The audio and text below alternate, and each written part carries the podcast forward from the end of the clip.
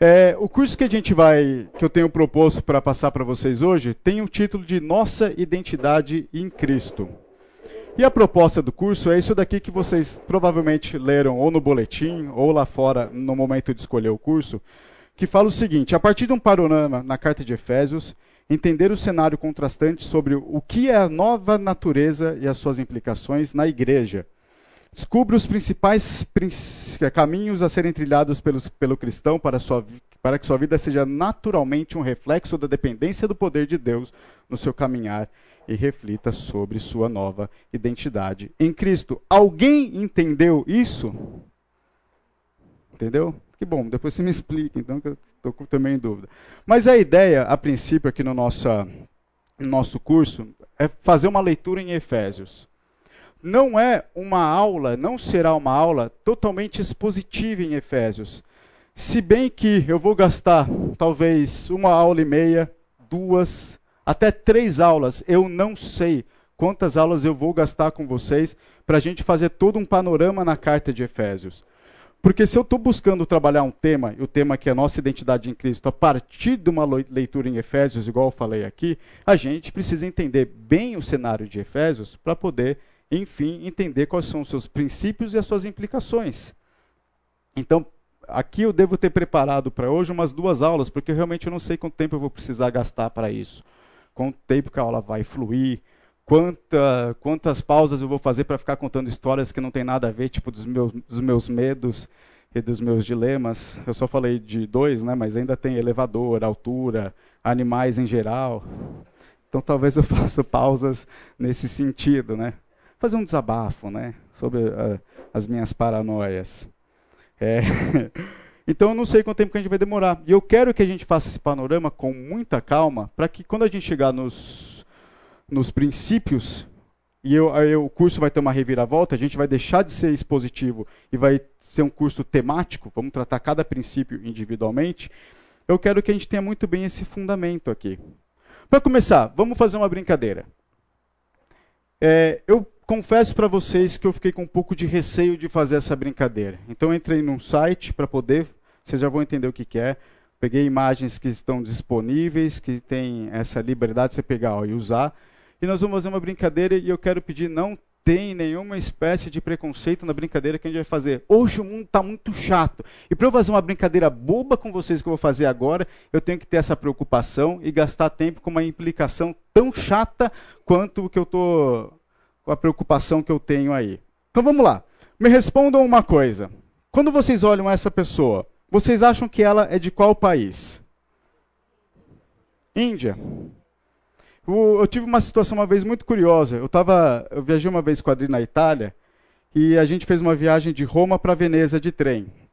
É, do lado da Adri sentou uma italiana que berrava e falava no telefone tempo todo na viagem. Eco, eco, prego, grazie, grazie. Berrou a viagem inteira.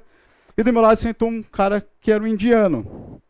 E papo vai, papo vem, conversando ali com ele. Uma hora ele perguntou: de, Olha como é que é ridículo essas coisas, olha as vergonhas que a gente passa.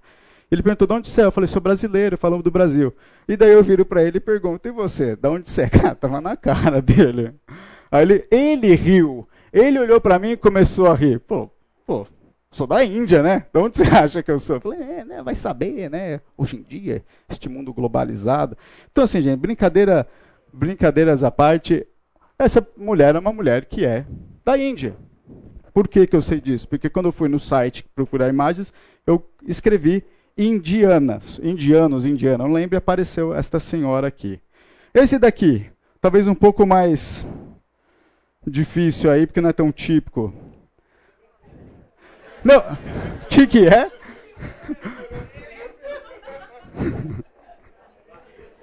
Barretos.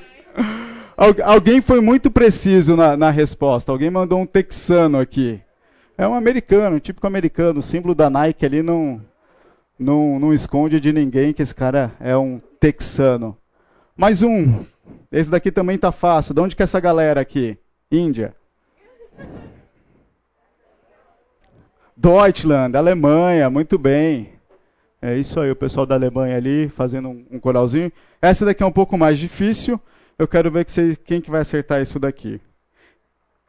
Da onde que é esse cara?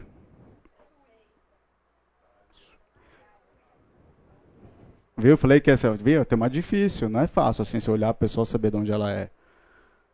Quem que é? Da onde que é? Suíça, Itália.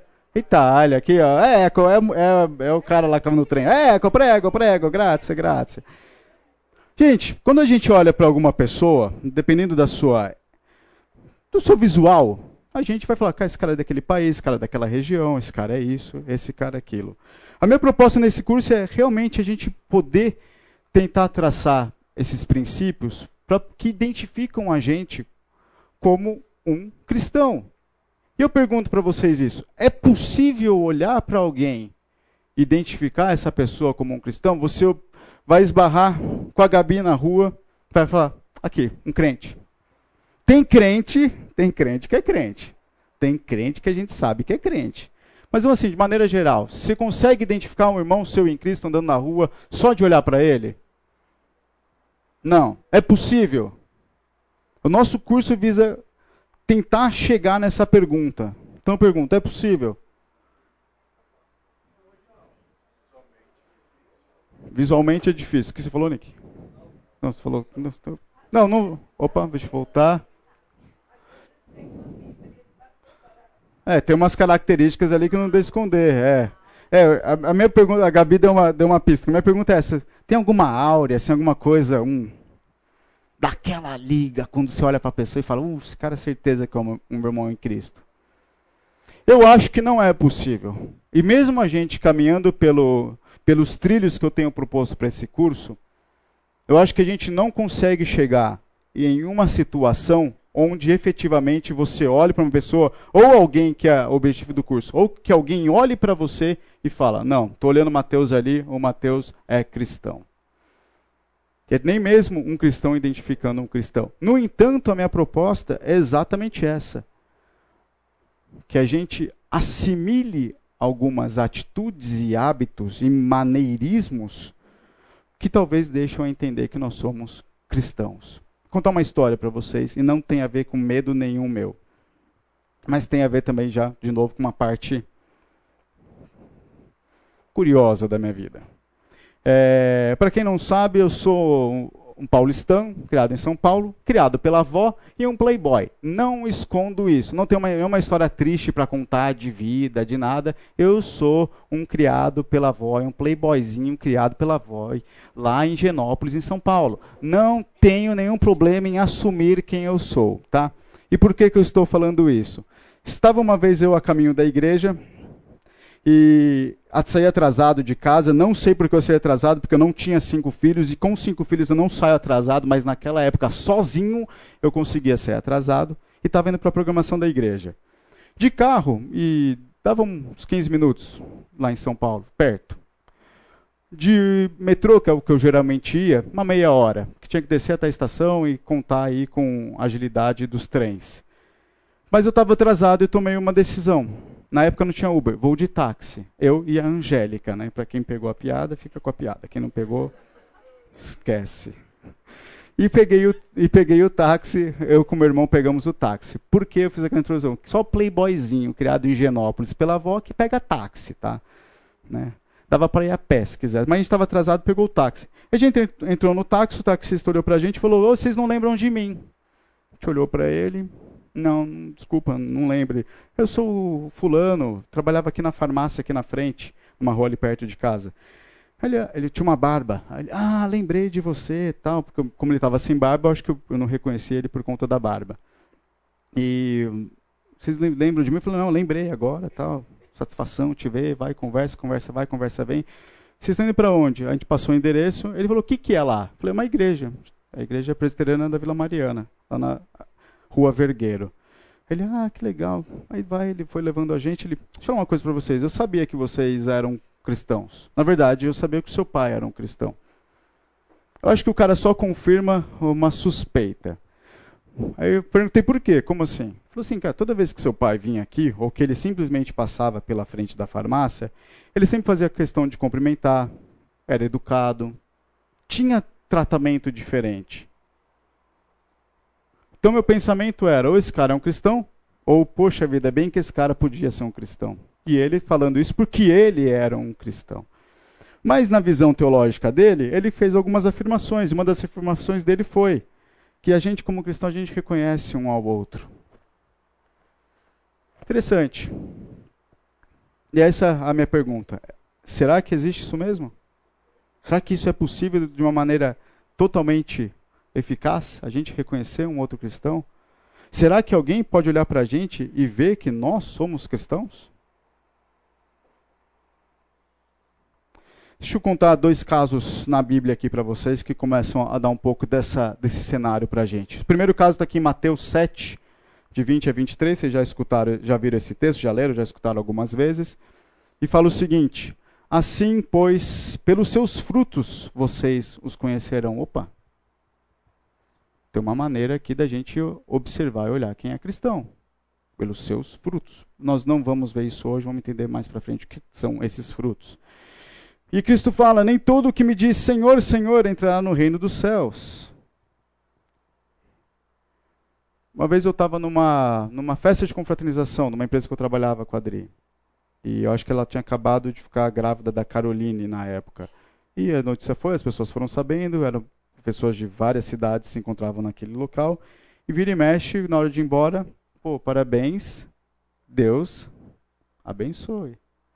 Daí ele perguntou, nossa, todo mundo aqui é crente? Eu falei, não, Dri, é, é maneirismo do brasileiro. O Brasil é um país aí com uma base católica ainda muito forte nas famílias e o pessoal aprendeu que isso é legal, que isso é bom e fala isso. Daí eu lembro desse texto, nem todo que me diz Senhor, Senhor entrar no reino dos céus, mas aquele que faz a vontade de meu Pai que está nos céus. Isso tem a ver com os frutos que foram falados ali em cima. Muito naquele, muitos naquele dia vão me dizer, Senhor, Senhor, nós não profetizamos em seu nome, em seu nome não expulsamos demônios, em seu nome não fizemos muitos milagres. Então lhes direi claramente: Eu nunca conheci vocês. Afastem-se de mim, vocês que praticam o mal. Quando ali no, na, na, na sinopse do curso, tirar o italiano aqui, cadê? Na sinopse do curso, eu coloquei para que a nossa vida seja naturalmente, né, aqui, no, aqui no final, nossa vida seja naturalmente um reflexo da nossa dependência do poder de Deus e que ela reflita a nova, nossa nova identidade em Cristo, eu estou tentando é, entender aqui o seguinte, com base nesse texto. Que aquilo que o nosso coração expressa seja expressado nas nossas ações e no nosso jeito de ser. Por que eu estou falando isso? Porque quando Cristo olha aqui, ele está olhando o coração, ele não está olhando o que o cara está fazendo.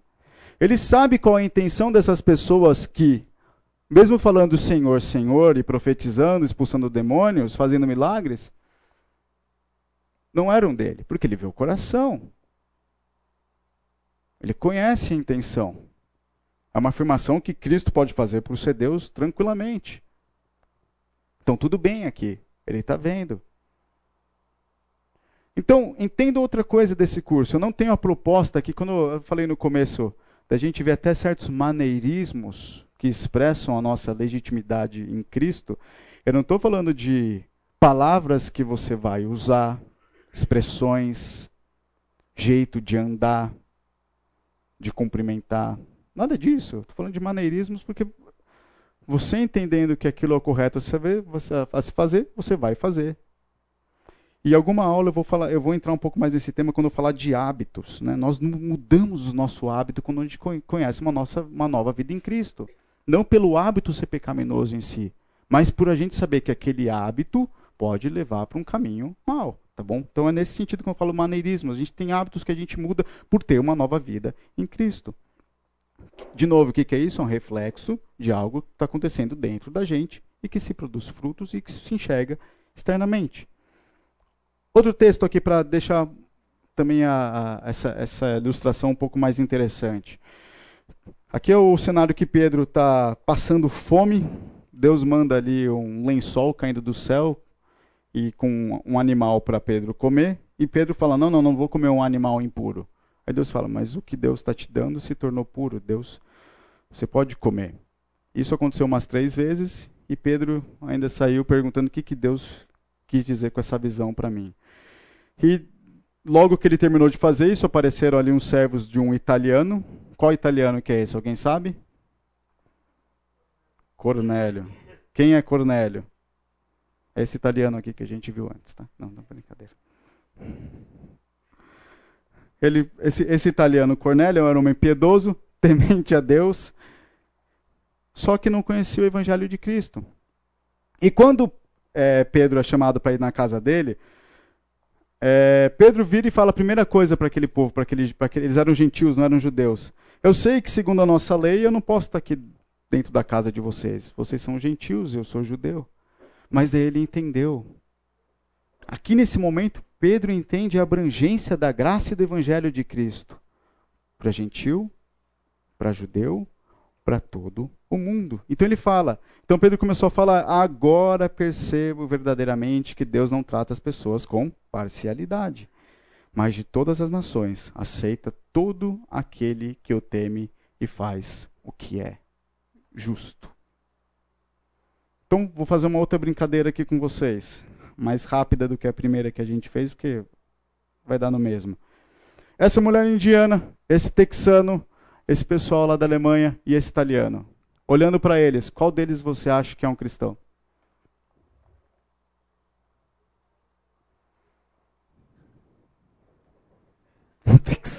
Texano vai na igreja. Os costumes, é verdade, o costume de americano é provável que ele vá numa igreja protestante ainda, né? E aí, qual que é um cristão aqui para vocês? Gente, acabei de dar dica, o italiano, né? Então, da história lá que a gente acabou de ver. Não, brincadeira. Não sei. Não é isso que identifica se uma pessoa é cristã. Não é claro que a gente tem aqui é, algumas expressões de religiosidade dessa mulher indiana que indicam ali uma outra prática religiosa por conta das marcas que ela tem na cabeça. Né? Então, mas não é pela ética, não é pelo jeito que a maneira se, que o cara se veste que a gente vai saber quem é cristão. Por quê? Porque Deus não trata as pessoas com parcialidade. Mas de todas as nações aceita aquele que é justo, aquele que o reconhece e aquele que o teme o Senhor. Beleza? Alguém tem alguma dúvida aqui? Tudo certo no nosso na proposta aqui que eu quero trazer? Deixa eu andar mais um pouquinho com vocês com relação ao curso e sobre como é que a gente vai trabalhar aqui os próximos minutos. Então, primeiro, já falei para vocês, nós vamos fazer uma análise não tão aprofundada, mas não tão superficial na carta de Paulo aos Efésios. Vamos primeiro agora nessa aula identificar qual que é o tema principal dessa carta. Daí sim a gente vai passar para o estudo da nossa identidade em Cristo identificando ali os princípios que nós vamos separar, e estudá-los tematicamente, um por um, os principais princípios. Obviamente não vai dar para estudar todos, mas alguns que estão mais assim na mira ali, com base naquilo que a gente vai conseguir traçar do nosso, do nosso tema principal da carta aos Efésios. Então vamos lá. Quem aqui já leu o livro de Efésios de ponta a ponta? Beleza, parcela significativa. Quando eu pergunto para vocês, quando eu falo para vocês que a gente vai falar sobre Efésios, vocês que já leram o livro, o que que vocês entendem que é o tema principal de Efésios? Efésios trata de complete.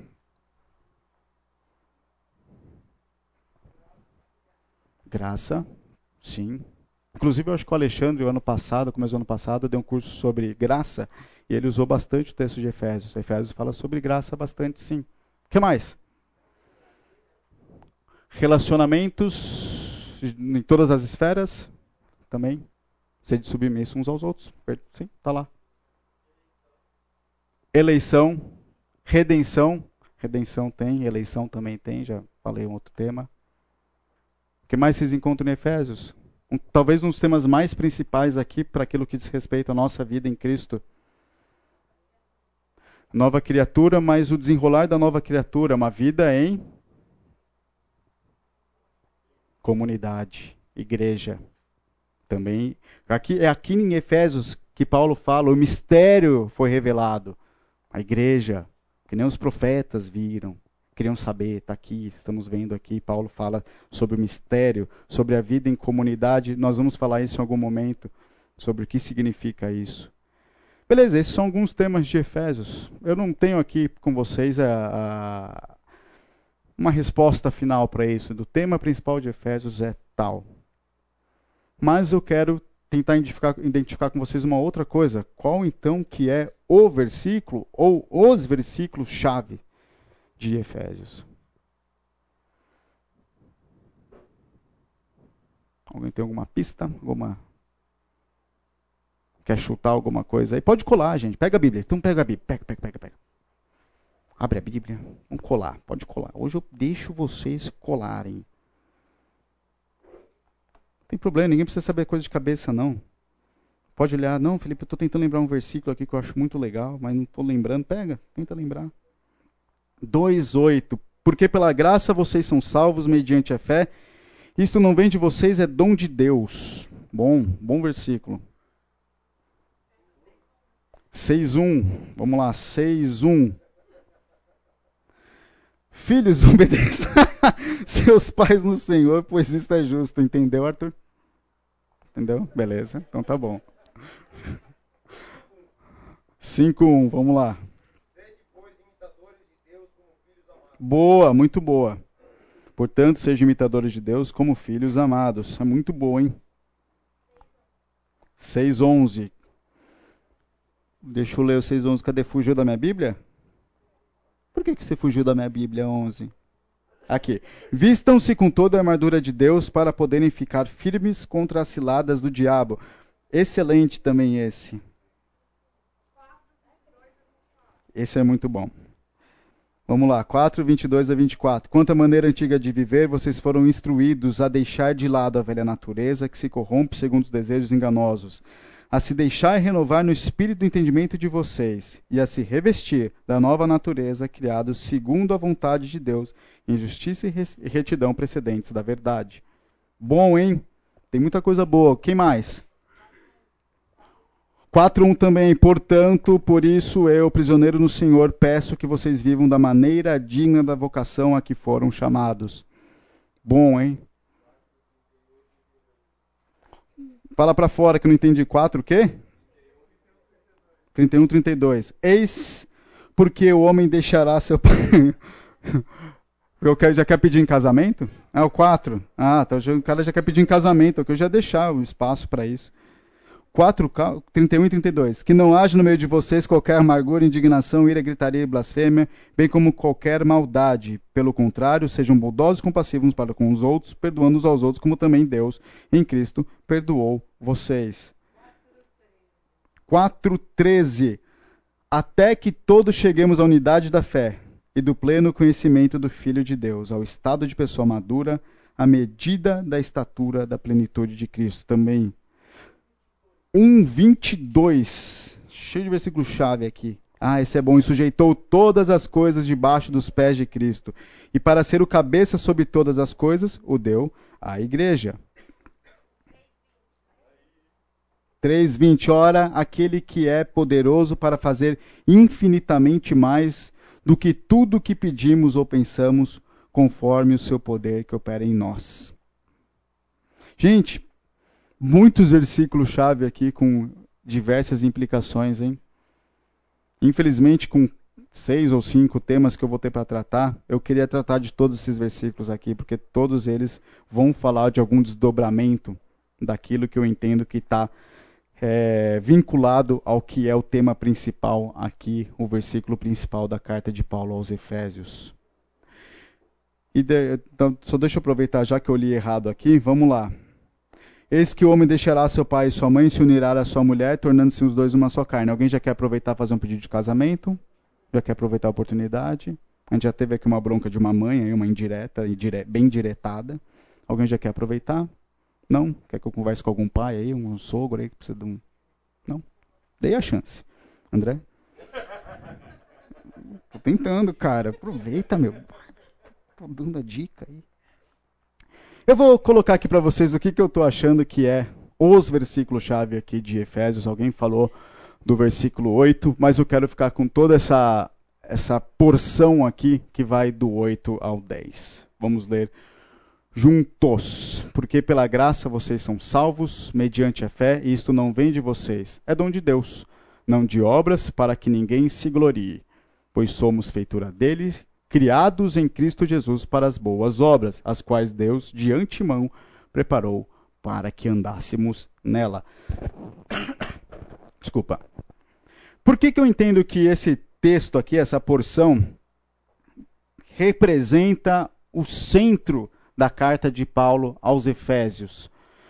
É, a primeira divisão que a gente encontra na carta de Paulo aos Efésios, e basicamente aqui a minha, a minha fonte de, de material de estudo é, foi o John Stott, tá bom? Por quê? Quando, quando eu estava definindo com o Fábio é, sobre o tema desse curso, e ele falou que tinha que ser um livro e tinha que ser no Novo Testamento, e a gente ficou vendo quais cursos fazia um tempo que ninguém dava e que livro que era, a gente chegou nos Efésios e eu lembrei, poxa, mas a gente teve uma série em Efésios que durou um ano e meio com o Fernando. Só que, para quem não sabe, vai completar cinco anos que essa série acabou. Começou em janeiro de 2017, terminou em julho de 2018. Então, assim, eu não lembro de tudo que falou, não fui em todas as pregações, então não custa nada a gente retomar o estudo de Efésios aqui. E daí eu fui falar com o Fernando: Fernando, é, você já deu esse curso tal, que, que você indica de material, de comentário para ler? Porque ele tem um negócio muito mais pronto ali e é uma boa fonte de informação. Aí, aí a dica dele é o seguinte: o Stott é muito bom, me passou o livro dele do Stott, passou um outro livro que eu vou usar algumas coisas deles quando a gente for tra trabalhar temático. Não, quando eu for trabalhar, eu coloco o livro aqui, mas é um livro de um cara que ele, é meio herege, tá? O Fernando me indicou umas coisas. Eu falei, mas você gosta de uns hereges, né? Engraçado, esquisito isso, mas tudo bem. Não fiquei questionando, né? É do livro do Watchman Nee, é um chinês. Muito bom o livro, chama Paz, Ação e Firmeza, que é baseado em pregações que ele fez em Efésios também, lá em 1900 e bolinha. Então, são basicamente dois livros que eu usei e uma série de artigos científicos. Então, em termos de bibliografia, eu tenho o John Stott, comentário deles em Efésios, e tenho o tal do Watchman Nee, Paz, Ação e Firmeza. E os artigos eu vou passar conforme for usando, eu passo aqui o que eu li de artigo aqui para vocês. Mas o Stott ele divide a carta dessa maneira. É, a primeira porção ali falam das bênçãos espirituais, ali ainda no capítulo 1. Depois no capítulo 1 ele vai, é uma oração de Paulo, depois que ele fala de Deus, Cristo, do Espírito Santo, ele faz uma oração para aquela igreja. E depois ele vai falar da nossa condição em Cristo. Ele fala muito bem quem é Deus, como é que ele atuou, como nós somos beneficiados por isso e o que, que a gente ganhou com todo esse poder, amor, é, misericórdia e bondade de Deus. O que, que, isso tem a ver com a questão da divisão das cartas, da, da, da, centralidade aqui do tema? Tem alguns comentaristas, como esse aqui, o Milton e o Crowther, não são nem comentaristas, eles são é, acadêmicos, tá? Eles, cada um num trabalho seu do, do livro, um deles falou assim: essa porção, exatamente essa porção, de, do Efésios 2, de 8 a 10, em resumo, é uma. Cara, eu, sou ruim de tradução. Próxima vez eu vou passar para você, tá, Nick? Você conseguir traduzir? Eu não sei traduzir, cara. Em resumo, é uma expressão da essência do evangelho paulino. O outro aqui, o Crowther, ele vai citar: é um brilhante resumo da mensagem do evangelho de Paulo.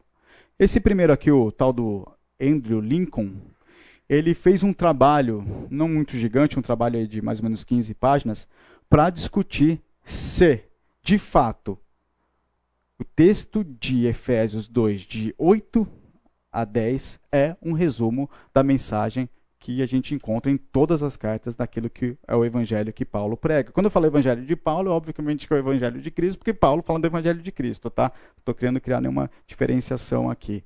A conclusão do Lincoln é que não, tá? Ele vai citar ali um monte de coisa e ele entende que não, porque cada carta trabalha com tema e nem necessariamente todo tema está baseado naquilo, ele vai colocar um monte de, de situação para isso e não vale a pena a gente discutir isso.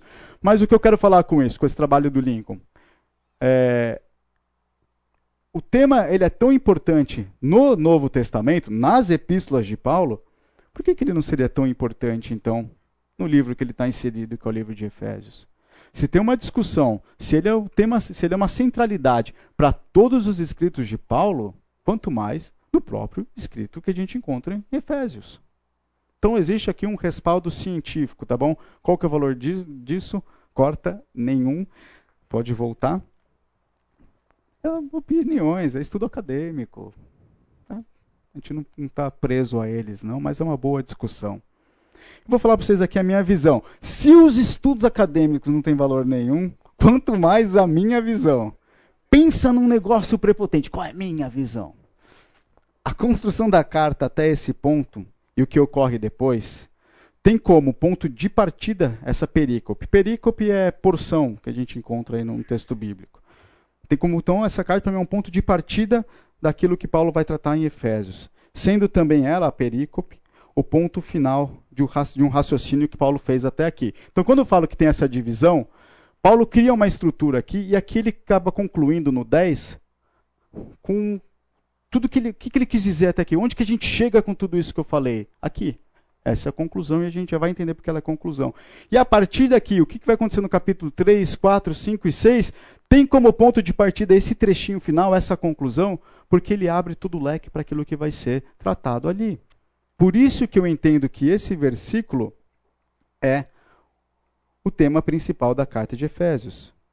E nesse versículo, ele vai falar principalmente da obra divina, do benefício dessa obra divina, como nós somos beneficiados com ela, e da nossa caminhada. A obra divina ela aconteceu, ela acabou nos beneficiando para um propósito específico. Quando eu citei ali que é, essa porção da passagem ela tem uma uma conclusão é porque ela, ela termina com esse aspecto. Ela termina lá falando por que, pela graça, vocês são salvos. Por que o quê? Qual foi a pergunta que foi feita para ele responder por quê? O que estava escrito antes? Que Paulo faz isso né, em alguma das suas cartas. Ele pergunta e responde, pergunta e responde. E aqui ele está perguntando por quê, ele responde por quê. Na verdade, não tem uma pergunta por quê, para ele responder por quê aqui. Então esse porquê não é porque foi feita uma pergunta, é porque é uma conclusão final de um raciocínio todo que ele falou. Portanto, enfim, concluindo, esse é o sentido do porquê aqui. A ideia, então, de conclusão de um raciocínio. Então, como eu falei que essa carta é uma conclusão e um ponto de partida, hoje eu vou ficar aqui com vocês entendendo essa conclusão, esse porquê. Então, a partir desse texto, a gente vai fazer é quase isso mesmo, uma leitura de trás para frente dos, do capítulo, do que acontece aqui a partir do versículo 7 até 1.1. Basicamente, nós vamos fazer uma leitura de trás para frente para a gente entender essa conclusão, entender por que Paulo chegou nesse porquê aqui. Tá bom? Alguém tem uma dúvida até aqui? Quer colocar alguma coisa? Está insatisfeito? Já quer fazer uma correção? Não? Beleza. Vamos entender então aqui esse porquê de Paulo. Antes, deixa eu só passar aqui para vocês qual que vai ser essa linha de raciocínio, a estrutura lógica que eu vou seguir para a gente entender esse texto. O texto ele vai falar primeiro da graça, o resultado da graça, a salvação, que é procedente de uma fé. Para isso, Deus já de antemão nos deu obras preparadas para a gente andar nelas. O texto vai falar exatamente isso. Deus fez uma coisa, nós somos beneficiados, nos deu um caminho e a gente vai ter que andar nesse caminho. Esse texto está narrando exatamente tudo o que acontece em Efésios. E eu acho que é um belo ponto de partida para nossa caminhada espiritual também.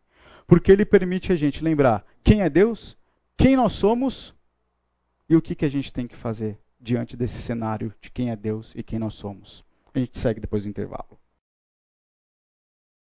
Então, deixa eu defender aqui a minha ideia Lembrando que por ser a minha visão, ela não significa nada importante, é só minha visão, para uma questão didática aqui do curso.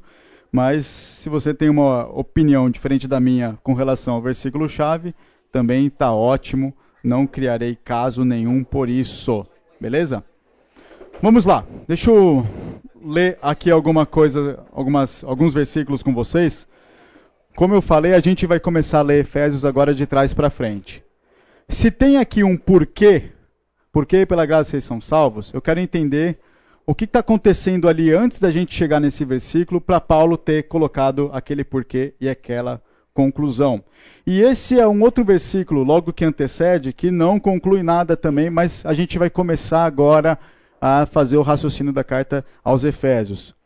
No versículo 7, Paulo escreveu: Deus fez isso para mostrar nos tempos vindouros a suprema riqueza da sua graça em bondade para conosco em Cristo Jesus. O que, que Paulo está falando aqui? Que Deus fez alguma coisa. Logo que Deus fez alguma coisa, por causa disso, pela graça, vocês são salvos, tá? Esse é o raciocínio aqui. Então ele está falando aqui, Deus fez isso, uma ação divina, exclusivamente uma ação divina. Não só uma ação divina, tem um propósito, tem um objetivo, que é para mostrar algo que aconteceu ali em Cristo Jesus. Obrigado. Algumas pessoas estão perguntando se o cidadão que está sentado aqui na frente é meu irmão. Sim, é meu irmão. Sim, somos gêmeos. Eu não fui e voltei rapidamente. Eu estou fazendo um milagre, alguma coisa assim diferenciada. Tá? É meu irmão gêmeo, sim. E ele vai continuar dando aula agora que eu cansei. Não. Imagina, podia fazer um negócio desse com você, pegar de surpresa. Passar uma vergonha aqueles vingativos, né? Para devolver tudo que você fez na minha vida, né? O cara começa tipo a abrir, abrir uns problemas sem nada a ver, né? Depois eu conto mais histórias do Ivan para vocês. É, então, beleza. Então, Deus fez algo com um objetivo e esse objetivo ele finalizava ali e apontava Cristo Jesus. Eu quero entender algumas coisas aqui com você. O que, que é isso que Deus fez? Vamos entender o que, que ele fez, né? que foi essa ação divina e o porquê, o objetivo de tudo isso que ele fez. Então, várias pessoas vão abrir esses textos que estão escondidos aqui para gente, para gente não ler agora. Efésios 2,5, uma pessoa abre. A outra pessoa vai abrir Efésios 2, 1. E uma terceira abrirá Efésios 2, 6. Então, primeiro nós vamos entender o que, que foi então que Deus fez, né? Porque a gente está falando ali que Deus fez isso e nós vamos entender o que ele fez. Quem abriu Efésios 2,5, leia alto e audível.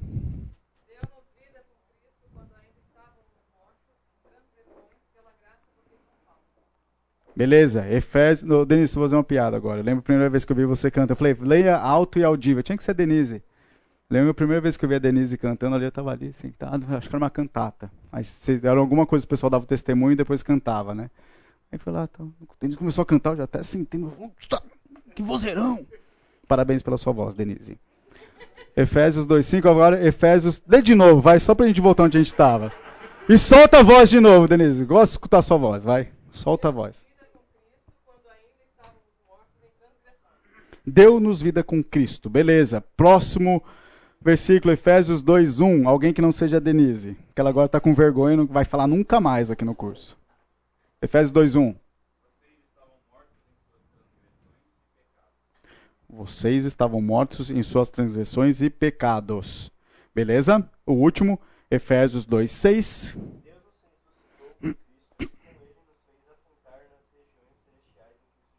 Beleza. Então, algumas coisas aqui que Deus fez. Agora nós vamos entender o porquê que ele fez tudo isso. Então, outras pessoas. Efésios 2, 4. Uma segunda pessoa, Efésios 2, 7. E a terceira pessoa, Efésios 2, 9. Vamos entender eu já vou é, entender todos esses versículos com calma aqui com vocês. Efésios 2, 4. Quem abriu, leia. Todavia, Deus, que é rico em misericórdia, pelo grande amor que nos amou. Beleza, próximo. 7. Para mostrar nos séculos vindouros a suprema riqueza da tua graça, em bondade para conosco em Cristo Jesus. Lê de novo só porque eu te atrapalhei. Para mostrar nos séculos vindouros a suprema riqueza de sua graça, em bondade para conosco em Cristo Jesus. Certo. Para finalizar, 2, 9. Não por obras, para que ninguém se glorie. Vamos lá. Resumindo aqui os versículos que vocês leram. O que, que Deus fez? Ele nos deu vida juntamente com Cristo. E aqui é uma primeira. Nossa, é muito ruim esse projetor, né, gente? Desculpa pelo tamanho do negócio. No Deus vida em Cristo, pela graça vocês são salvos. Ele já tinha falado isso daqui no versículo 5 e repetiu ali no, no oitavo. Então o que, que ele fez primeiro? Nos deu vida em Cristo. Depois, ele lhes deu vida. Mais uma vez está falando disso que Deus fez, que a gente está tentando entender o que foi que Deus fez. Nos deu vida. E por fim, nos ressuscitou. Então essa vida, ela é decorrente de uma ressurreição que Deus nos deu, nos fez assentar, e também, além disso, nos deu vida, nos ressuscitou, nos deu vida e também nos fez assentar nas regiões celestiais em Cristo Jesus. Três coisinhas, quatro coisinhas aqui que Deus, três, né? Nos deu vida, ressuscitou e nos fez assentar. Onde nós estamos hoje? Assentados ao lado de Cristo Jesus. Essa é a nossa condição espiritual. Por que, que ele fez isso? Sendo rico em misericórdia, por causa do seu grande amor, a suprema riqueza da sua graça, em bondade, porque não é pela gente, não é por obras, para que ninguém se glorie, é por Ele, para Ele, por causa dele. E se ele fez tudo isso porque ele é quem é, por causa do seu caráter, aqui tem, a gente tem, acabou de ler expressões do caráter de Deus: misericordioso, amoroso, bondoso, rico em, em, em, em graça, gracioso.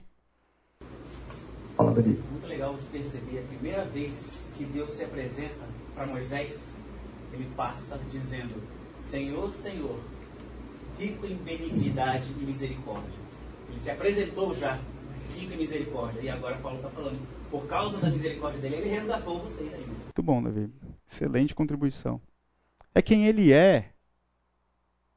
E se ele é assim, ele vai agir conforme ele é.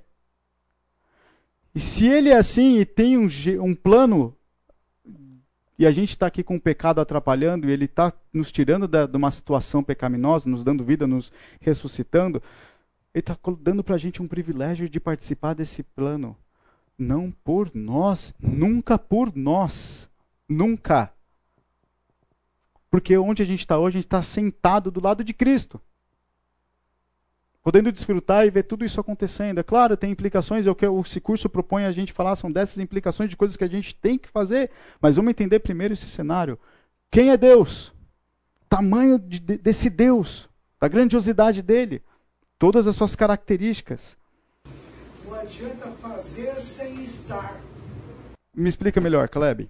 Não adianta ter uma vida religiosa sem estar sentado com ele. Perfeito. Esse vai ser esse vai ser o primeiro princípio que eu vou trabalhar quando chegar nos temas, vai ser da nossa condição de descanso ao lado de Deus.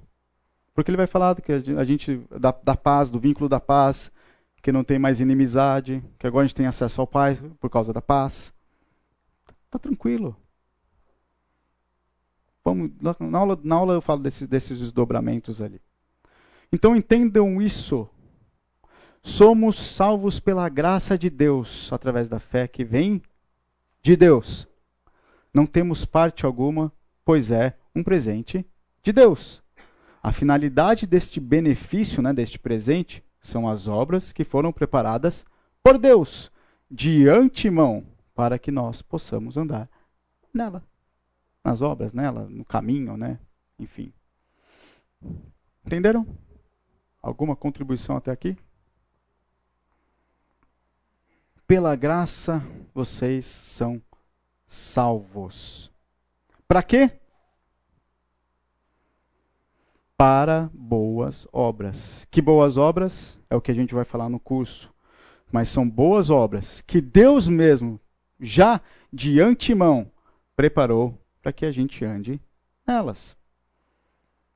O caminho a ser trilhado já foi preparado e está pronto. Cabe a gente trilhar esse caminho. Como veremos? Veremos ao longo aí desses dois meses. O que eu quero focar aqui com vocês é o seguinte, gente. Não tem o seu caminho, não tem você na jogada em nenhum momento, desde a sua salvação e especialmente hoje nesse caminhar. É tudo obra dele. As obras são dele. Ele preparou para a gente andar como um benefício, como um dom, como um presente. Cabe a gente andar e aprender como. E Paulo dá uma série de dicas aqui. A gente já leu alguma dessas, ah, dessas maneiras quando a gente estava citando ali os versículos-chave. Então, voltando ali para a estrutura lógica que eu, que eu apresentei para vocês, a graça, a salvação, ela é mediante a fé. E ela nos leva a obras de antemão preparadas para a gente caminhar. É esse o resumo aqui da vida cristã. Somos salvos por Deus para seguir um caminho que o próprio Deus preparou.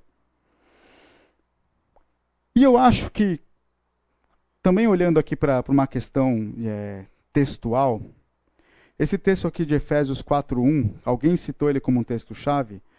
Eu não entendo que ele é o texto-chave do, do, do, livro todo, mas ele é muito chave para a compreensão de tudo que a gente vai ler aqui, porque Paulo também começa com um porquê, um portanto aqui.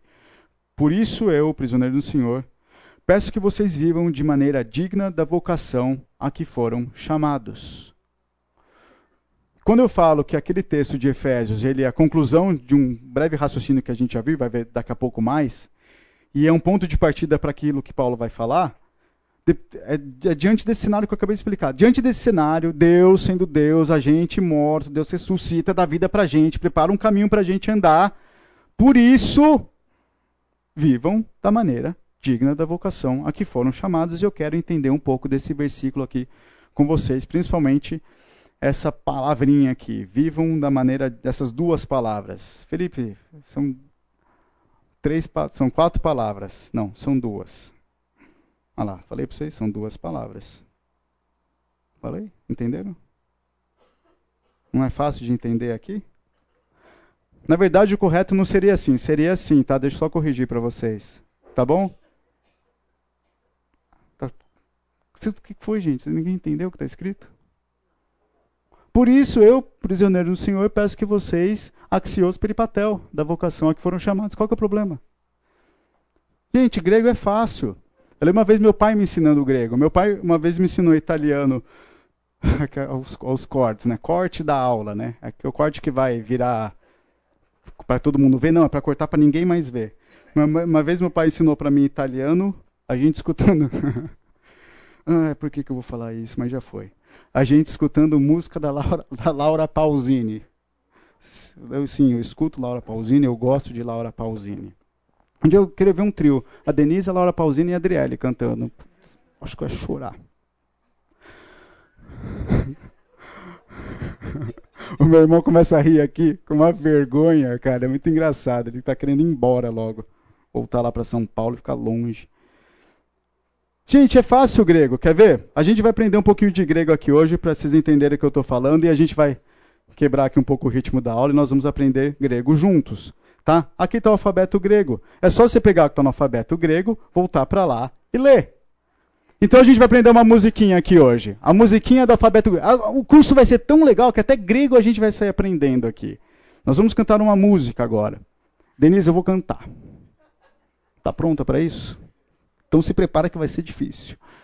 Nós vamos cantar o alfabeto grego para nós aprendermos gregos, nós vamos cantar junto. Cantarei e depois nós cantaremos juntos, à medida que a gente vai lendo aqui. O alfabeto grego é assim. Atenção, se preparem. Esse vai ser um corte para o pessoal botar no YouTube depois. Disponibilizar. Eu cantando o alfabeto grego. Um, dois, três e. Alfa, beta, gama, delta, epsilon, zeta, eta, teta delta, iota, kappa, lambda, mi, ni, xi, omicron, pi, rho, sigma, tal, y, phi, ri, psi, ômega. Aprenderam? Vocês vão sair daqui hoje conhecendo o alfabeto do grego koiné. E você vai saber todas as letras do alfabeto grego koiné, maiúsculas e minúsculas, Tentem cantar comigo agora. Eu quero escutar aquele coral bonito, todo mundo cantando comigo. E até eu achar o coral tá bom, a gente vai ficar aqui cantando até eu achar que tá bom. Não, todos cantando, é tipo o Faustão, maior coral do Brasil, galera. Vamos lá, eu vou cantar e vou contar e a gente começa a cantar junto. Um, dois, três e vamos lá. Alfa, beta, gama, delta, epsilon, zeta, eta, teta, iota, kappa, lambda, mi, ni, xi, omicron, pi, rho, sigma, tal, y, phi, ri, psi. Fantástico, gente. Eu, vamos, salva de palmas pra vocês. Eu nunca vi um, uma sala que aprende tão rápido e canta tão bonito ao mesmo tempo. Oi. Dupla... Dupla sertaneja, né? Pega uma viola, traz uma viola próximo domingo, a gente vai fazer isso daqui, a moda da viola. Então, gente, vamos voltar para aquelas palavras ali. Ó, eu, não, eu quero, que vocês, eu quero que vocês realmente aprendam essas letras aqui. Eu vou falar mais ou menos como, como é. Tô falando sério, é fácil ler grego. Você bota essa tabela do seu lado, você começa a entender essas palavrinhas. Assim, ó, alfa. Alfa tem som de A, beta tem som de B. O gama tem um som de G, daquele G de guerra, de G. que mais? O delta tem som de D. O Y é um E, que ele tem som de um E um pouco mais curto. Tá? Essa é a diferença do, do Y para o eta, aqui que é o H, né? É um, é um E também. É, viu como é fácil grego? Você olha uma letra, você pensa outra. Né? H, não, E. Né? É muito simples. O, o zeta, né, que é próximo do, do, do, que seria o D também, é um som de DZ mesmo, Z. Então, eu já falei, o teta que é o som de T, o iota que é o som de I, o K é K, o lambda é L, o mi é M, o ni é N. Viu, gente, qual que é a dificuldade no grego? Nenhuma. O xi é esse som de C, S, I. O ômicron, tem dois Os aí, o ômicron e o ômega. O ômicron é o O pequeno, O micro. E o ômega é o O grande, O mega. O que, que é isso? É o som. O som do O micro é um som de um O um pouco mais breve, mais curto. Quando você vai ler o ômega que tem um som mais curto, fica O, né? Fica eternamente aí. A gente pode cantar, fazer uma música com isso também, se vocês quiserem. Eu estou animado agora. Então, O, o que é o P, o Rho, que tem um som de R, o Sigma, que é o S, o Tal é o T, o Y é um som de I, né, um som de Y. O Fi tem um um som aí de FI, né, mais ou menos. O, o, o, o Ri aqui, tem gente que fala Ri, tem gente que também fala Fi também, mas é mais por Ri, esse CHI, que é o X. O Psi, fácil de. até o símbolo da psicologia aqui para ajudar. E o, o, o ômega ali no final. Então vamos ler junto aqui esse texto? Vamos ler, a gente vai andar jun ler junto aqui as primeiras palavras. A, o alfa ali tem som de. Vamos lá, o alfa tem som de. Essa letrinha aqui do lado é o minúsculo do xi. Então nós temos ali a xi. Depois ali do lado a gente tem um, um ômega minúsculo. Vamos lá, ômega Então, a, a, o i, perdão, pulei o i. A, vocês vão falar. A, xi, o e essa letra aqui qual que é? Cadê o sigma? É um dos minúsculos para o sigma. Então, que, vamos ler junto? A, xi, os, axios. Viu? Vocês sabem ler grego, gente. Vocês saem do curso lendo grego. Olha, vocês já sabem ler grego. Viu? Perfeito. Nota 10 para essa sala. A gente até pode encerrar o curso aqui. Mas eu vou falar da primeira palavra aqui com vocês. A palavra peripatel. A gente leu aqui peripatel como é, vivam, viver da maneira digna. Por favor, alguém, Efésios 4.1, na ARA ou na ARC. Alguém leia em alguma dessas versões, ou na ARA ou na ARC. Que são as versões, para quem não sabe, as versões que são é, inspiradas. Né? Para quem não sabe, tem inspiração na tradução, e as inspiradas é a ARA e a ARC. Óbvio que não. Vamos lá. Alguém leia Efésios 4:1 em alguma dessas versões aí para mim, por favor. Rogo-vos, pois, eu, prisioneiro no Senhor, que andeis de modo digno da vocação a que chamados. Perfeito. A, a, a princip, principal jeito da gente traduzir a palavra ali que estava como peripatel é o verbo andar. Ele coloca viver, porque esse andar ele tem outras ideias além de um próprio caminhar assim físico falando. Lá ele, as outras versões da tradução em português usou viver. Então estou falando aqui de uma questão de conduta, tá bom? Andar aqui, viver no sentido de conduta. Então, óbvio para o Senhor que vocês áxios andem conforme a vocação que foram chamados. Vamos ler alguns textos aqui para a gente entender esse andar em Efésios. E a gente vai falar deles ao longo da, das próximas aulas. Primeiro alguém, Efésios 4, 17. Eu não vou, eu não vou mostrar esses versículos não, tá? Fiquei com preguiça de copiar e colar. Efésios 4, 17. É toda hora que aparece a própria palavra peripatel aí no texto. 4, 17. 5, 2. 5, 8. E o 5, 17. Então, 4,17, 5,2, 5,8, 5,17. Leiam. Vamos lá. 4,17. Isto, portanto, digo e no Senhor testifico: não vivam mais como gentios, que vivem na vaidade dos seus próprios pensamentos. Identificaram aí a palavra peripatel? Não? Andeis, não vivam mais como os gentios. Então tem uma maneira de andar que não é mais igual a aos taus dos gentios. Vamos olhar isso mais para frente. 5:2. E vivam em amor, como também Cristo nos amou e se entregou por nós, como oferta e sacrifício de aroma agradável a Deus.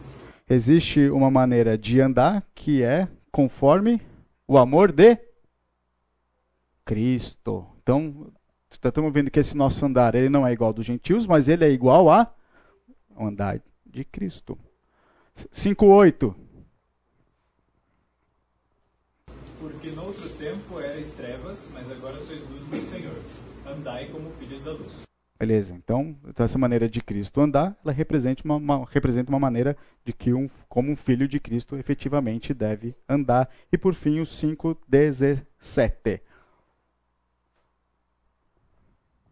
Portanto, não sejam insensatos, mas procurem compreender qual é a vontade do Senhor. Acho que eu anotei errado. 5:17? Então eu anotei errado. Eu sabia que em alguma hora eu faria isto. Leia o 15 então. É o 15? Tenham cuidado com a maneira como vocês vivem, que não seja como insensatos, mas como sábios. Perfeito, é o 15. Então, desculpa. Portanto, tenham cuidado com a maneira como vocês vivem e vivam não como tolos, mas como sábios. Então, é, total, toda hora que Paulo fala desse nosso andar, ele vai usar duas figuras.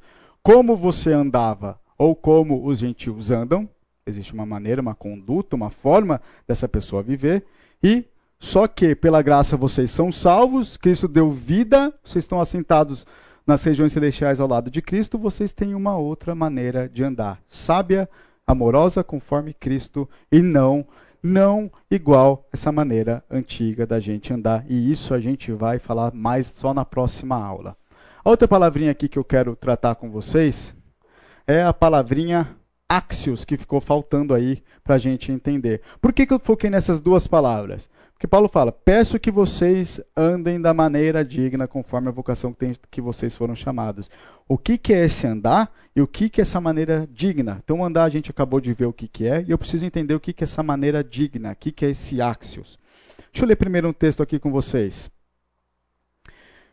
Da ainda dentro dessa ideia de todo o cenário que eu passei aqui para vocês, dessa, desse contraste que a gente vai ver em Efésios, que Paulo vai usar direto. Quanto à maneira antiga de viver, vocês foram instruídos a deixar de lado a velha natureza que se corrompe segundo desejos enganosos, a se deixar renovar no espírito do entendimento de vocês, se revestir de uma nova natureza criada segundo Deus em justiça, retidão, precedentes da verdade. O nosso caminhar tem isso daqui como base. E é sobre isso que a gente vai falar o tempo todo. O jeito antigo de andar Deixe de lado a maneira antiga que vocês viviam, a velha natureza. Deixem de lado, porque ela se corrompe. Ela é enganosa, é ilusão pura. Renovem-se no espírito do entendimento, se revistam da nossa natureza. Justiça, retidão e verdade. Pilar é o tripé aí da, do seu novo caminhar. Caminhar justo, reto e verdadeiro. São os principais componentes de uma identidade cristã. E já fica aí um pouco do spoiler aí para as próximas aulas. A palavrinha axioma, agora, enfim, é, ela tem um outro. A, axioma não, axios, é, ela tem um outro sentido. E, na verdade, quando eu preparei esse curso, eu queria chamar o curso de Os Axiomas de Éfeso. Porque a minha ideia de tratar é, partes temáticas no curso, eu queria levantar, então, quais são esses axiomas, esses axios, e dentro da carta de Efésios, por isso o nome Éfeso, e a gente poder tratar deles. Só que o Fábio não gostou do nome do curso e mandou a gente procurar outro nome e a gente ficou pensando dentro da, da, do material que foi apresentado, a gente chegou no nome Nova Identidade. É, esse nome Axiomas de Éfeso, alguns já devem ter pegado aqui a, a, a dica, mas eu tirei desse livro daqui, Os Axiomas de Zurich. É, é um livro desse ator aqui, Marcos, Max Gunther, que ele é um filho de um banqueiro suíço e ele levanta ali 12 princípios. Assim, o pessoal que é da área de investimento gosta disso, tá? É um dos é uma das bíblias ali para quem vai entrar na, na área financeira, tá? É, vou, só para vocês terem uma ideia, vou ler aqui o resumo do livro para vocês entenderem o que significa. É, o sistema bancário suíço é um dos mais ricos do mundo. Milionários de todos os continentes aplicam seu dinheiro no país, não só pelo anonimato oferecido por suas instituições financeiras, mas também pela rentabilidade obtida pelos banqueiros da Suíça. Max Gunther revela os segredos de um grupo exclusivo de homens que depois da Segunda Guerra Mundial, esse grupo exclusivo inclusive é o pai dele que está no grupo, tá? Então foi algo que ele acompanhou de perto. Esse grupo resolveu guardar dinheiro investido em várias frentes, de ações, de imóveis, commodities a moedas estrangeiras. Ganharam muito e transformaram a Suíça em um dos países mais abastados do mundo. O autor apresenta neste livro as regras e princípios infalíveis que esses banqueiros estabeleceram para diminuir riscos e aumentar lucros. Se segui-los, você alcançará resultados impressionantes em todos os investimentos. Olha, é só a gente ler que a gente vai estar rico, tá bom? Não, lógico que não. Mas o que, que eu quero dizer com isso? O que, que a proposta do título desse livro é a proposta da aula do, do meu curso? Um axioma, quando eu fiz, eu coloquei essa, essa sinopse ali. Um axioma é a prova indiscutível de uma verdade que é óbvia. Você olha para alguma coisa e você vê aquilo, você não fica com dúvida do que é. Você sabe, você não precisa de uma prova. Você vê e você sabe. É por isso que o, esse livro aqui do Axiomas de Zurich chega a ser tão prepotente em afirmar que esses princípios são infalíveis, porque são axiomas. Eles valem, eles são verdadeiros, eles são infalíveis. De fato, no livro ali do Max Gunther, eles não são infalíveis. Podem ser boas regras de prática, podem funcionar muito bem durante mil anos, mas não são infalíveis. São construções humanas. E a gente acabou de ver que o que procede do coração humano é enganoso. No entanto, quando eu falo aqui dos axiomas de, de Éfeso, e falo de Zurich, a gente tem aqui de fato modos e um jeito de agir que é sim infalível. Está na instrução que a gente vai ver. Quando eu volto para aquela primeira pergunta que eu fiz no começo da aula, é possível olhar para alguém e falar: esse cara é um cristão? Vou mudar minha pergunta. É possível alguém olhar para você e olhar um axioma de um cristão?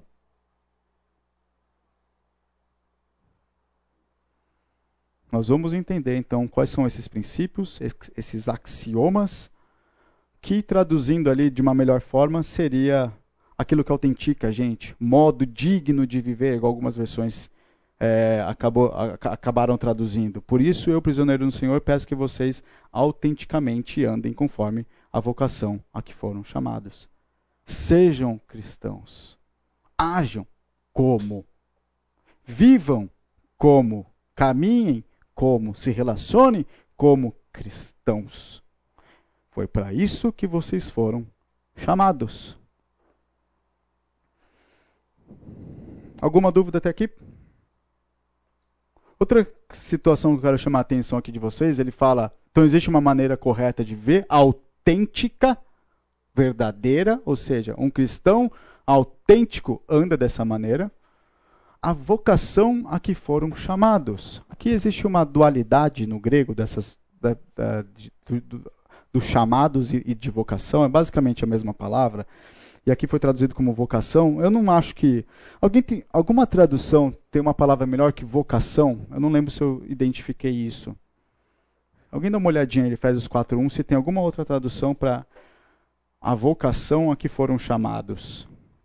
Eu não gosto dessa tradução vocação por, porque por conta da evolução da palavra vocação. Ela tem um sentido etimológico, mas ele mudou ao longo do tempo, normal, acontece isso, a palavra é viva, existe isso, então a gente pode ficar com alguma dualidade aqui quando a gente lê vocação nesse texto. Vê se alguém tem, se alguma versão ali de Efésios 4:1 tem alguma outra palavra para vocação. Por isso, é, eu que estou preso porque sirvo o Senhor Jesus Cristo. Peço a vocês que vivam de uma maneira que esteja de acordo com o que Deus quis quando chamou vocês. Que versão que é essa? NVT? Bom, NTLH, vou elogiar NTLH, cara. Muito boa, porque ele fez um resumo do que, do, daquilo que está escrito aqui. Qual outra versão?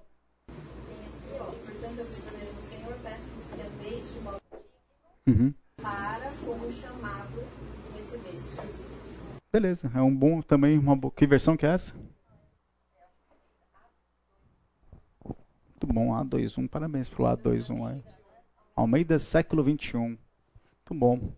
Gostei, gostei mais do que essa daqui. Vocação do que foram chamados. É simples, a mensagem que é simples. Andem, vocês têm um chamado, andem conforme esse chamado. Pronto. Porque às vezes se criou muita teologia por conta dessa questão da, da, vocação. E vocação nada mais é que, na sua etimologia, que chamar, convocar. Então, ficou, é, fica meio uma dualidade aqui, né? O texto acaba ficando um pouco repetido, mas esse resumo das versões que vocês leram eu achei muito bom. Vou começar a usar eles agora. Em resumo, tudo que eu falei até agora, nossa esperança reside em nosso chamado, do qual o próprio Deus preparou para nós andar, nos livrando da escravidão do pecado, da velha natureza, e nos dando uma nova condição de vida em Cristo. Lembrando, esse nosso chamado está preparado para a gente andar, cabe a gente andar de maneira digna desse chamado. Quando eu falo que, nessa minha conclusão, que a gente tem uma esperança que está nesse chamado, eu tô, eu tô, na verdade, visualizando o texto um pouquinho mais para frente. Deixa eu, deixa eu ver se está se tá aqui alguma referência que eu coloquei. Que esse chamado ele vai aparecer mais, um, mais duas vezes aqui em Efésios. Alguém abre para mim Efésios 1, 18. E alguém já fica ali no capítulo 4 para ler o versículo 4. Então, 1, 18 e 4, 4. Deixa eu ler desses textos aqui com vocês. E uma terceira pessoa já abre para mim também 2:12, que eu quero mostrar também esse contraste de vida, vida, na nova natureza, vida da velha natureza e a questão do, do chamado. Efésios, então, 1,18. Alguém lê para mim? Peço que Deus abra a mente de vocês para que sejam a luz dele e conheçam a esperança para a qual ele os chamou. Então o nosso chamado tem uma esperança, ele é esperançoso. 4:4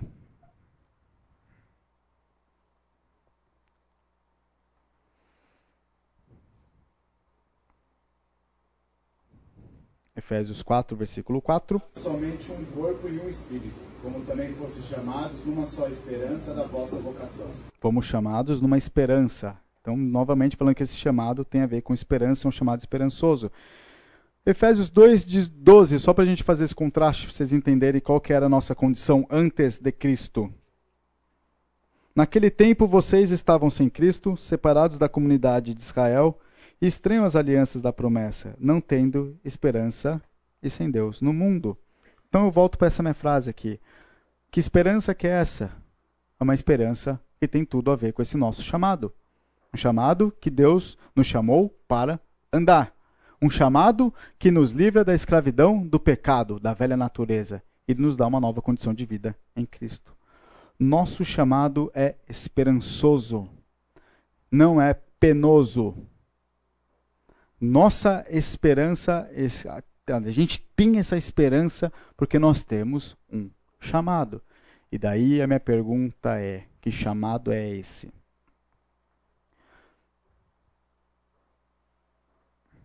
O texto de Efésios, como falei, a gente vai ler ele de, de, de trás para frente, ele começa, ele dá, já dá algumas pistas disso. Ali em Efésios 1, de 11 a 14, ele fala: Em Cristo fomos feito herança, predestinados conforme o propósito daquele que faz todas as coisas conforme o conselho da sua vontade, assim, a fim de sermos para louvor da sua glória, nós, os que de antemão esperamos em Cristo. Nele também vocês, depois que ouviram a palavra da verdade, o evangelho da salvação, tendo nele também crido, receberam o selo do Espírito Santo da promessa. O Espírito é o penhor da nossa herança até o resgate da sua propriedade, em louvor da sua glória. Nosso chamado nos tornou herança. Essa herança é uma propriedade que nós temos em, por causa do Espírito Santo. Essa herança nos, nos tornou propriedade de Deus, propriedade que Ele vai vir resgatar no tempo certo, para louvor da sua glória. Essa é a nossa esperança, gente. O nosso chamado nos leva para um caminho com um foco bem específico. Um olhar não mais aqui, um olhar em Cristo, um olhar na vida eterna. Lá em Atos 1:5, é, diz o seguinte: Porque João, na verdade, batizou com água, mas vocês serão batizados com, com o Espírito Santo dentro de poucos dias. Vocês receberão poder ao descer sobre vocês o Espírito Santo e serão minhas testemunhas, tanto em Jerusalém como em toda a Judéia e Samaria, até os confins da terra. Aqui eu falo um pouco da ação do Espírito Santo. E é esse selo que nos permite essa esperança. Esse selo que nos permite levar esse chamado olhando para frente. O agir do Espírito Santo em nós. Deus fez isso em Cristo pelo Espírito Santo. Eu reforço aqui mais uma vez e vou bater nesse curso todo. Não tem nada a ver com a gente, nunca entra a gente na jogada. A obra é totalmente divina. Por isso que quando a gente vai ler os axiomas aqui, os imperativos, é só fazer. Você está preparado de antemão pelo próprio Deus que planejou isso conforme a vontade dele.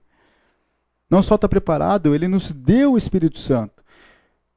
Com o Espírito Santo ele nos fez herança, nos selou, nos garantiu, para que a gente possa esperar esse nosso resgate na hora certa. Para quê? Para louvar a Deus. Tudo para louvor da glória dele. Ah, mas isso, mais aquilo, mas eu. Cara, não tem nada a ver com você, nem o propósito de tudo isso tem a ver com você. Só faz. Só ande. Eu vou fazer uma pausa aqui para a gente poder refletir um pouco em cima disso, orar e encerrar o nosso tempo. E, e começa a próxima aula a partir daqui.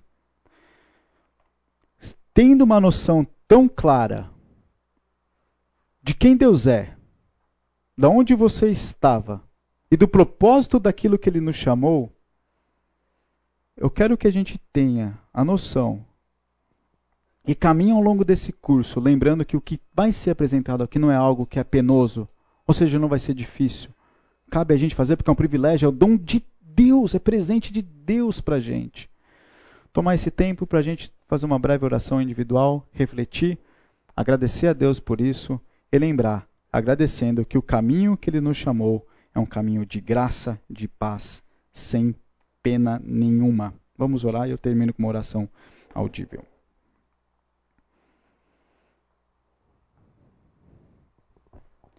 Senhor Deus, nos, nos dê a condição de lermos a carta aos Efésios, os princípios, os, axiomas que iremos tratar aqui, sabendo que são benefícios e presentes do Senhor para nós. O Senhor preparou, o Senhor nos deu, o Senhor concede o seu poder para que possamos fazer aquilo que é seu. Somos só agraciados pela tua bondade, pela sua rica graça, misericórdia e amor. O que cabe a nós, a Deus, a não ser seguir os seus preceitos, as suas ordenanças? São refrigério para a nossa alma, mudam nossa conduta, nos livram do pecado. Nos permita, Pai, desgarrarmos da nossa velha natureza, nos tire da jogada, nos livra de nós mesmos para vivermos uma vida plena ao teu lado. Essa é a nossa oração no nome de Jesus. Amém.